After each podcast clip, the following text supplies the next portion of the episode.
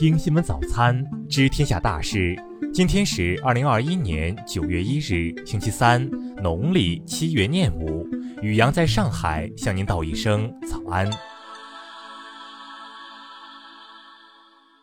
先来关注头条新闻。三十一日，住建部副部长倪虹在新闻发布会上指出，现在大城市有百分之七十的新市民和青年人是租房住，他们工作年限短，收入相对比较少，导致了买不起、租不起好房的现实问题。倪虹指出，二零二零年十二月，中央经济工作会议要求，通过增加土地供应、安排专项资金、集中建设等办法，有效增加保障性租赁住房和共有产权全住房的供给。六月二十四日，国务院办公厅印发了相关意见，在制度设计上突出了五项基础制度和六个方面的支持政策，解决青年人买不起、租不起房的问题。再来关注国内新闻。九月一日起正式实行的最新修改版《安全生产法》中，加大了对违法行为的惩处力度，最高罚款一亿。应中方邀请，美国总统气候问题特使约翰·克里于八月三十一日至九月三日访华，中美双方就中美气候变化合作、联合国气候变化框架公约第二十六次缔约方大会等交换意见。三十一日二十时二十八分，在河北沧州市沧县发生三点零级地震，疑似发生塌陷。公安部和国家文物局三十一日召开会议，部署深入推进打击防范文物犯罪专项行动，并将专项行动延期一年。近日，水利部印发相关意见，要求进一步健全小型水库除险加固和运行管护常态化机制，提高小型水库安全管理水平的工作举措。三十一日，国务院新闻办公室举行新闻发布会，介绍“十四五”期间的目标。到二零三五年，总体要消除防治标准内降雨条件下城市内涝现象。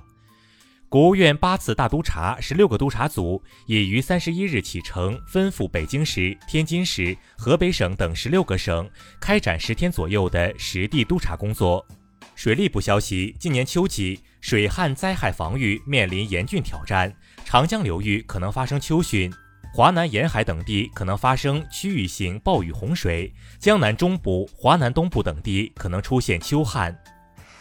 再来关注国际新闻，日本神奈川县三十一日宣布，在该县的新冠疫苗接种会场发现美国莫德纳公司生产的疫苗瓶中含有黑色异物，并且与日本厚生劳动省此前宣布可能混入异物的疫苗批次不同。东京奥组委三十一日表示，东京奥运会结束后，在赛事场馆等地发现大量医用消耗品被废弃，东京奥组委已出面致歉。当地时间三十日，纽约首都奥斯陆的布林森地铁站发生了枪击案，一名二十多岁的男子被枪射中，该男子被送往医院，目前已苏醒。目前，警方正在寻找嫌疑人。当地时间二十九日，希腊首都雅典市中心的宪法广场爆发了反新冠疫苗示威，示威最终演变成暴力冲突，共有四十七人被警方逮捕。当地时间三十日，哥伦比亚北桑坦德省省会库库塔一警察局发生爆炸袭击事件，造成十四人受伤。美国声称，英国要为上周发生在阿富汗喀布尔机场的爆炸负间接责任。英国三十一日对相关说法予以驳斥，称其完全不真实。据美媒报道，美国墨西哥湾地区遭遇有史以来最强的飓风之一艾达，已造成至少两人死亡，逾百万户家庭停电。三十一日，塔利班负责人沙哈布丁·德拉瓦表示，塔利班愿意与世界所有国家建立友好关系，也希望其他国家能尊重阿富汗伊斯兰酋长国和塔利班的政策。再来关注社会民生新闻。近日，张家港海关官员查验时发现一批以玻璃纤维纱为名申报进口的重达六十五点八吨的洋垃圾，目前该批洋垃圾已离港退运出境。